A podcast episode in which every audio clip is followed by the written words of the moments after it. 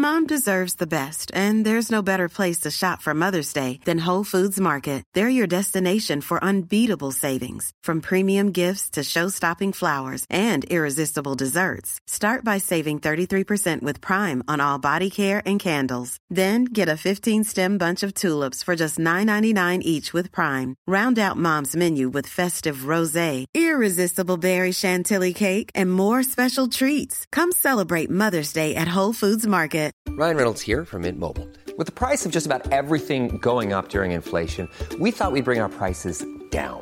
So to help us, we brought in a reverse auctioneer, which is apparently a thing. Mint Mobile unlimited premium wireless. Ready to get 30, 30, bit to get 30, bit to get 20, 20, 20, bit to get 20, 20, bit to get 15, 15, 15, 15 just 15 bucks a month. So, Give it a try at mintmobile.com/switch. slash $45 upfront for three months plus taxes and fees. Promo rate for new customers for limited time. Unlimited more than 40 gigabytes per month. Slows. Full terms at mintmobile.com.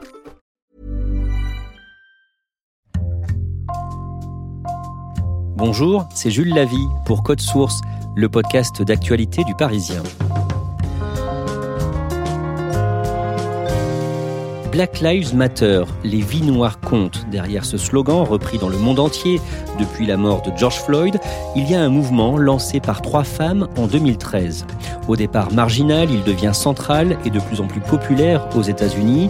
Black Lives Matter est en train de gagner, affirme un éditorial du New York Times le 10 juin.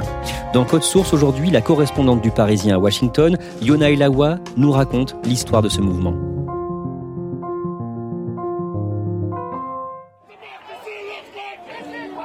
Ça fait bientôt euh, deux semaines que la mobilisation a commencé. C'est parti de Minneapolis euh, où euh, George Floyd, donc ce noir de 46 ans, a été tué par la police. Des manifestations spontanées ont commencé les premiers soirs qui ont suivi sa mort. Et très vite, ces manifestations eh bien, se sont étendues à des dizaines de villes américaines. Alors ils protestent tous contre les violences policières, contre le racisme au sein de la police, mais aussi contre le fait que les policiers ne soient pas suffisamment mis face à leurs responsabilités dans ces violences. Parmi les slogans sur les pancartes, on peut lire Black Lives Matter. Oui, alors Black Lives Matter, ça veut dire tout simplement la vie des Noirs compte. C'est un slogan qu'on retrouve un peu partout, que ce soit en manif ou sur les réseaux sociaux. Et l'idée derrière ce slogan, elle est assez simple, c'est de dire que, euh, eh bien, il n'est pas normal que les Noirs soient davantage tués par la police que les Blancs. Et ça, les études le prouvent. Euh, les hommes noirs ont aux États-Unis environ 2,5 fois plus de chances d'être tués par la police que les hommes blancs. Yona Elawa, vous allez nous raconter l'histoire de ce mouvement Black Lives Matter, dont le point de départ va être euh, la mort d'un jeune Afro-Américain de 17 ans, Trayvon Martin, en février 2012, en Floride. Trayvon Martin, c'est un lycéen noir qui est en visite chez la fiancée de son père, dans une petite ville près d'Orlando. Cette femme habite dans une gated community. Et, euh, vous savez, ce sont ces ensembles résidentiels qui sont fermés par des barrières. Donc on ne peut pas y rentrer si on n'est pas invité ou si on n'y habite pas. Euh, et donc Trayvon Martin, lui, dans, la nuit du 26 février 2012, euh, il revient d'une supérette où il a acheté des bonbons et une boisson. Et là, il est tué par un homme, un homme de 28 ans qui s'appelle George Zimmerman, qui effectue à ce moment-là une patrouille de sécurité dans le quartier. George Zimmerman, il n'est pas policier, lui. C'est un résident qui joue les vigiles, mais il est armé et ce soir-là, euh, eh bien, il trouve suspect de trouver Trayvon Martin dans son quartier. Il a une altercation avec lui et il l'abat. Donc il affirme qu'il a agi en état de légitime défense, sauf que ben, l'adolescent, lui, n'était pas armé euh, et que la famille donc, de Trayvon Martin accuse Zimmerman de l'avoir tué parce qu'il était noir, d'avoir une motivation raciste dans cette affaire. Juste après la mort de Trayvon Martin, euh, George Zimmerman n'est pas inculpé et ça provoque de nombreuses réactions. Oui, il y a eu plusieurs manifestations à la suite de cette affaire aux États-Unis, dans plusieurs villes. Il y en a eu notamment une à New York qui est restée célèbre. Ça s'est déroulé le 21 mars 2012 et on l'a surnommée la Million Hoodie March. Ça veut dire la marche aux millions de pulls à capuche. Parce qu'en fait, c'est le vêtement que portait euh, Trayvon Martin quand il a été tué qui est devenu une sorte de symbole. On a vu aussi plusieurs personnalités noires qui se sont engagées pour honorer sa mémoire, comme le basketteur LeBron James, comme le révérend Al Sharpton ou encore le cinéaste Spike Lee. George Zimmerman est finalement jugé en juillet 2013, mais il est acquitté. In the Circuit Court of the 18th Judicial Circuit in and for Seminole County, Florida, We, the jury, find George Zimmerman not guilty. Le jury euh, a invoqué l'autodéfense. Les réactions, là encore, sont très nombreuses? Oui, encore une fois, des manifestations dans une centaine de villes. Mais ce qui est intéressant à l'époque, c'est que l'opinion, elle est encore très divisée. C'est-à-dire qu'on a environ 90% des Noirs qui estiment que la réaction de Zimmerman était injustifiée, et le chiffre est seulement de 33% pour les Blancs. Et il y a aussi une division qui est politique, c'est-à-dire que les démocrates, dans leur globalité, condamnent le verdict, tandis que les républicains, eux, sont plutôt satisfaits. Comment réagit le président américain Barack Obama? Alors, il réagit à plusieurs reprises sur cette affaire. D'abord le 23 mars. When uh, Trayvon Martin was first shot, uh, I said that this could have been my son. Et puis plus tard, euh, en juillet, donc six jours après le verdict, il donne un discours à la Maison Blanche. Il parle du procès, il parle des tensions raciales aux États-Unis, et il dit que lui-même s'identifie à la victime. Another way of saying that is, uh, Trayvon Martin could have been me. Et sur Internet, après euh, cet acquittement, apparaît pour la première fois un nouveau hashtag sur les réseaux sociaux. C'est l'expression Black Lives Matter qui va apparaître pour la première fois sur un post Facebook. C'est un message qui est posté par une activiste noire qui est originaire de Californie. Elle s'appelle Alicia Garza et elle a aujourd'hui 39 ans. Et en fait, elle, elle est particulièrement touchée par la mort de Trayvon Martin parce qu'il ressemble à son petit frère. Et donc, qu'est-ce qu'elle écrit? Et donc, elle écrit, je cite, Les personnes noires, je vous aime, je nous aime, nos vies comptent, les vies noires comptent, c'est-à-dire Black Lives Matter, le slogan qu'on connaît aujourd'hui. Que se passe-t-il ensuite? Et bien ensuite, il y a une autre activiste. Alors elle, elle s'appelle Patrice Cullors. Et bien, elle va répondre au poste d'Alicia Garza et elle écrit elle-même Black Lives Matter, mais sous la forme d'un hashtag. C'est la première fois que ça apparaît sous la forme d'un hashtag. Elle est relayée par une troisième activiste. Elle, elle s'appelle Opal Tometi, qui lui apporte elle aussi son soutien. Et en fait, ces trois femmes, on considère aujourd'hui qu'elles sont les fondatrices du mouvement Black Lives Matter. Et donc, ce qui était au départ un hashtag va devenir un véritable mouvement. Aujourd'hui, Black Lives Matter, c'est quoi? C'est une association? C'est plutôt un réseau. C'est une confédération de mouvements locaux. Ce mouvement, il a ni hiérarchie, ni direction centralisée. C'était la volonté des créatrices. Et aujourd'hui, il compte 16 euh, sections, dont 3 au Canada, le reste aux États-Unis. Quel est son objectif? Alors quand on va sur le site euh, blacklivesmatter.com, ils expliquent très précisément que le mouvement vise à éradiquer la suprématie blanche et à intervenir face aux violences infligées aux Noirs. Et l'une des principales revendications, qu'on entend d'ailleurs beaucoup beaucoup aujourd'hui, c'est la baisse du budget de la police. Et l'objectif c'est de consacrer cet argent à d'autres postes comme l'amélioration des conditions euh, économiques, sociales, sanitaires euh, de la communauté noire. Quelles sont les valeurs de ce mouvement? Alors, ce qui est intéressant avec Black Lives Matter, contrairement au mouvement euh, précédent qu'il y a pu y avoir dans la lutte antiraciste, c'est que c'est un mouvement qui se veut à la fois inclusif et intersectionnel. Il combat non seulement pour les droits des Noirs, mais aussi pour les droits des personnes qui sont victimes de double ou de triple discrimination.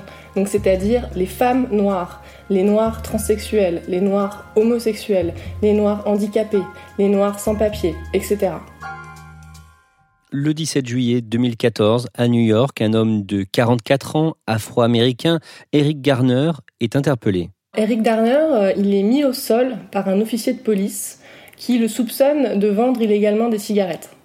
Le policier va l'étrangler avec son bras. Et pendant ce temps-là, on va voir d'autres officiers qui le maintiennent au sol. Et euh, Eric Garner, à 11 reprises, il va répéter les mots I can't breathe, je ne peux pas respirer.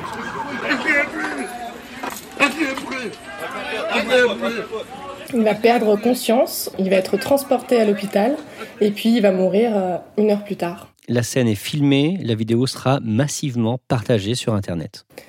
Oui, parce qu'en fait, c'est un passant qui filme la scène.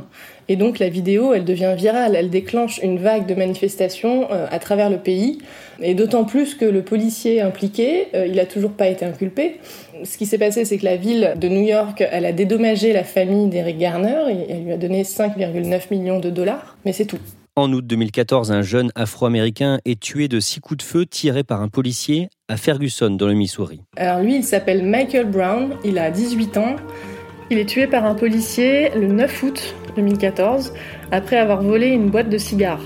Le policier qui s'appelle Darren Wilson lui a tiré dessus six fois à l'issue d'une altercation. Il a démissionné, lui, mais par contre, il n'a pas non plus été inquiété par la justice. Et là encore, la légitime défense a été invoquée. Et là encore, Michael Brown n'était pas armé.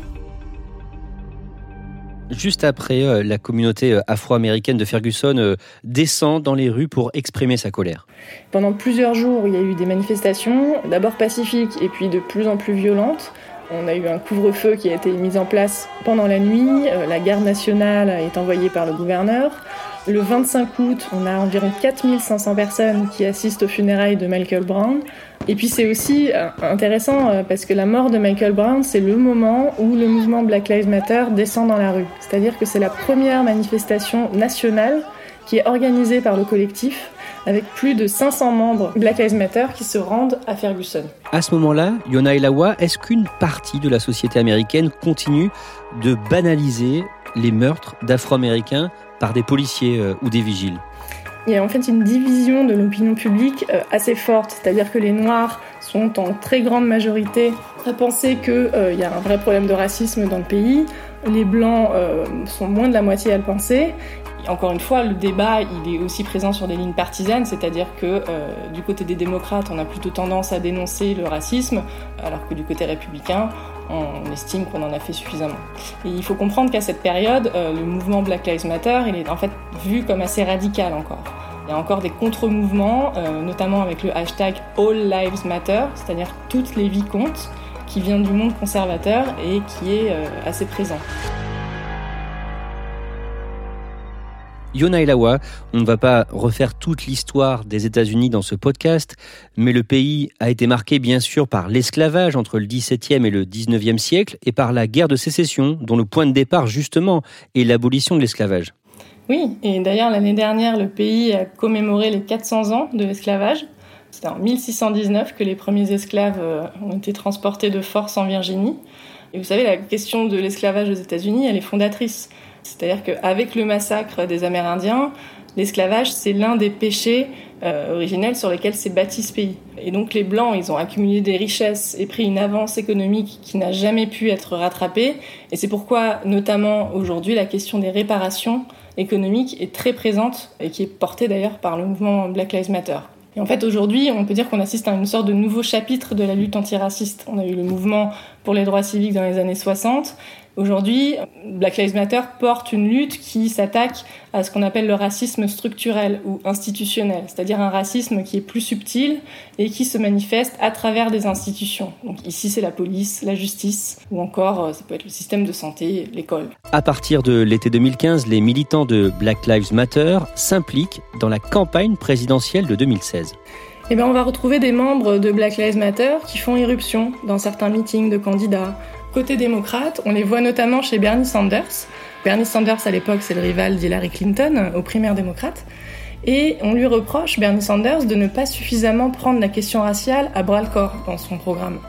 Hillary Clinton, elle, euh, donc c'est elle qui a fini par remporter la primaire, elle, elle promet une réforme de la justice criminelle et elle appelle aussi à un New Deal pour les communautés de couleur. Donc on peut dire qu'à l'époque, en tout cas, elle a une, popularité plus importante auprès de la communauté noire que Bernie Sanders, son rival. Et chez les républicains? Et chez les républicains, eh bien, on, on, critique énormément le mouvement Black Lives Matter. Il y a notamment un meeting du candidat Jeb Bush, dont les partisans vont répondre White Lives Matter, donc la vie des blancs compte, ou alors All Lives Matter, toutes les vies comptent, à ceux qui viennent scander Black Lives Matter. Il y a aussi un meeting de Donald Trump en Alabama où un membre de Black Lives Matter va être agressé physiquement. Et en 2016, il va même devoir annuler un autre meeting qui était prévu à Chicago à cause d'une manifestation de Black Lives Matter. Des sportifs professionnels vont rejoindre le mouvement, notamment des joueurs de foot américains. Le cas de Colin Kaepernick, c'est le plus emblématique. C'est un quarterback qui joue à San Francisco.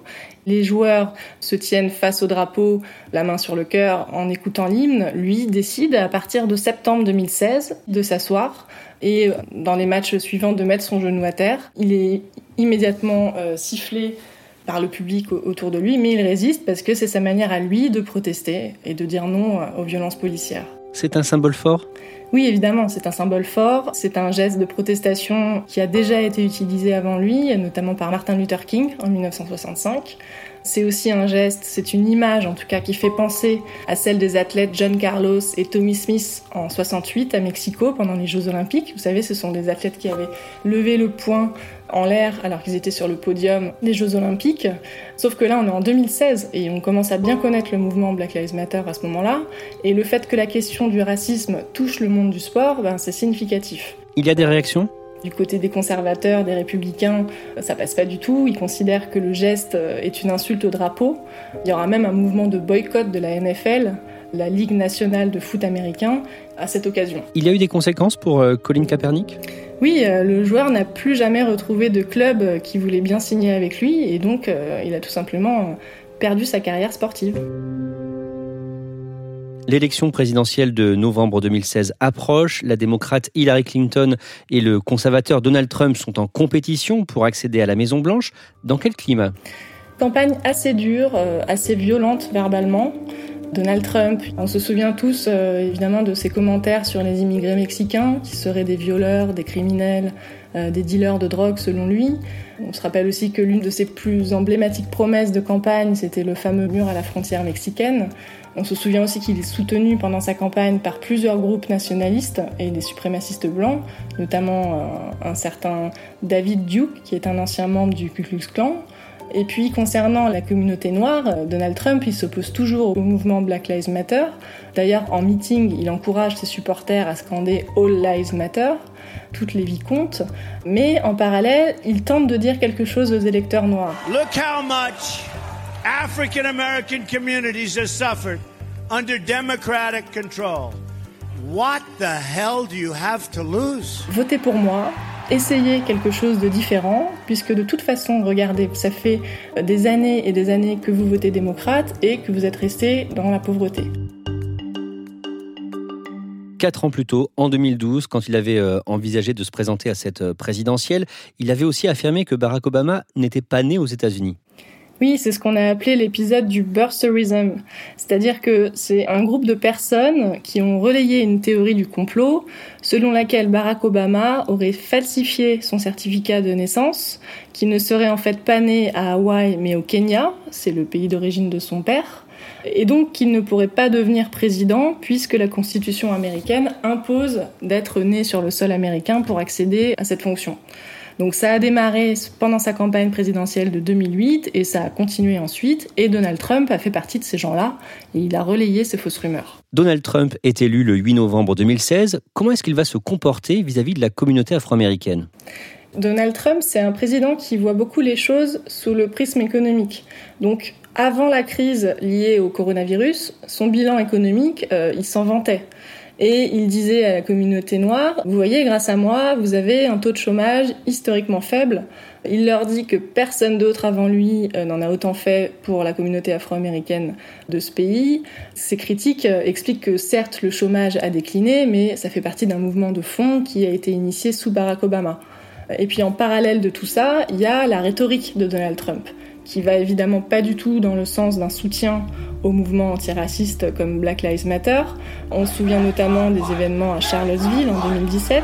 Ce jour-là, des antifascistes et des nationalistes blancs s'affrontent violemment. Les violences font un mort. Et Trump, lui, il réagit. Il dit quoi? Il dit Oh, eh bien, il y avait des gens bien des deux côtés. En mars 2018, un événement va émouvoir l'Amérique. Oui, euh, c'est encore une nouvelle affaire de violence policière. Cette fois, il s'agit d'un jeune homme noir de 22 ans. Il s'appelle Stephen Clark. Il est tué euh, d'au moins 7 balles par deux policiers lorsqu'il se trouvait dans, le jardin de sa grand-mère à Sacramento, en Californie. Il a un téléphone à la main euh, que la police confond avec une arme. Et ici encore, la scène a été filmée et les policiers n'ont pas été inculpés. On en vient aux événements les plus récents. Yona Elawa, le 25 mai, à Minneapolis, des policiers interpellent un certain George Floyd, un Afro-Américain. D'abord, qui est-il? George Floyd, il a 46 ans et c'est le papa de deux filles. Il a grandi dans un quartier défavorisé de Houston, au Texas. Il va jouer au basket pendant un temps à l'université, mais il n'obtient pas son diplôme et il tombe dans la petite délinquance. Il va aller en prison pendant 5 ans pour une affaire de vol avant armée. Et puis, il décide de refaire sa vie. Il va à Minneapolis. Il s'implique auprès de son église, de sa communauté locale. Il travaille, il a plusieurs petits jobs comme vigile, comme chauffeur. Et avec le coronavirus, comme une bonne partie des Américains, il se retrouve sans emploi. Et en fait, c'est dans ce contexte-là qu'il a été arrêté. Alors justement, pourquoi est-ce qu'il est arrêté? Bien, en fait, la police reçoit l'appel d'un employé d'une supérette qui accuse George Floyd d'avoir payé ses cigarettes avec un faux billet de 20 dollars. Son arrestation va être filmée, une vidéo massivement partagée sur les réseaux. On voit George Floyd face contre terre, subissant un plaquage ventral, un genou du policier Derek Chauvin sur le cou pendant plus de 8 minutes. George Floyd dit la même chose qu'Eric Garner près de 6 ans plus tôt, I can breathe. Oui, c'est une scène terrible. Il est près du véhicule de police, sur le bitume. On l'entend supplier, on l'entend dire 16 fois au total I can't breathe, je ne peux pas respirer. On entend les policiers aussi lui dire Eh bien alors lève-toi et monte dans la voiture.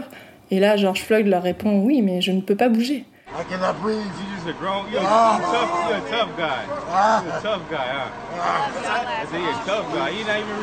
Et la scène continue, le policier maintient son genou sur la nuque de George Floyd pendant qu'il perd conscience.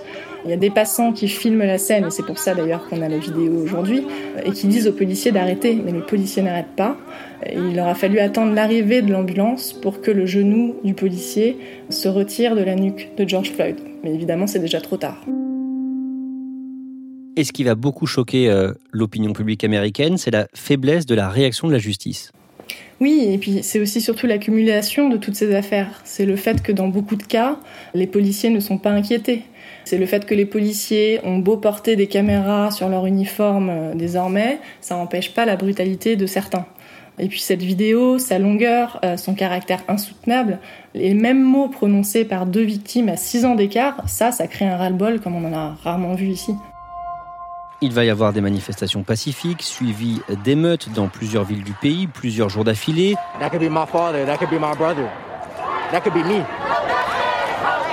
From Atlanta to Boston, Houston to Memphis. De très nombreuses personnalités vont dénoncer la mort de George Floyd. Le 4 juin, cette mort est requalifiée en meurtre et les quatre policiers sont inculpés on peut dire que le mouvement euh, Black Lives Matter a pris une toute autre ampleur? Oui, le mouvement Black Lives Matter aujourd'hui, il est plus puissant que jamais. Aujourd'hui, on a 76% euh, des Américains qui estiment que le racisme et la discrimination, c'est un gros problème aux États-Unis. On a 71% des Blancs qui pensent la même chose. C'est énorme.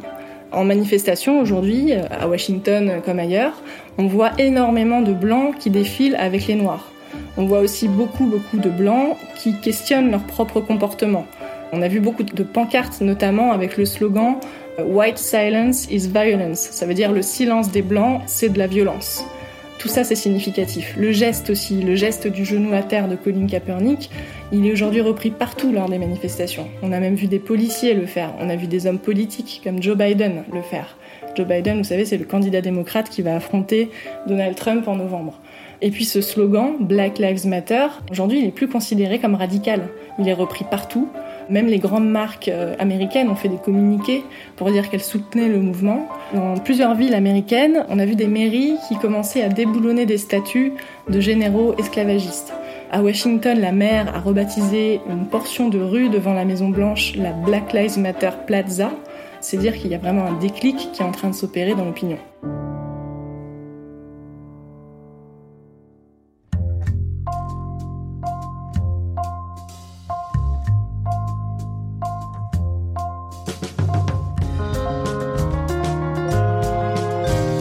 Merci à Yona Elawa. Code Source est le podcast d'actualité du Parisien, disponible chaque soir du lundi au vendredi. Cet épisode a été conçu et préparé par Stéphane Geneste, production Thibault Lambert et Myrène Garaïco-Echea, réalisation Benoît Laure. Si vous aimez Code Source, n'oubliez pas de vous abonner et de laisser un commentaire sur votre application de podcast préférée, comme Apple Podcast ou Podcast Addict. Vous pouvez aussi nous écrire directement code source at leparisien.fr.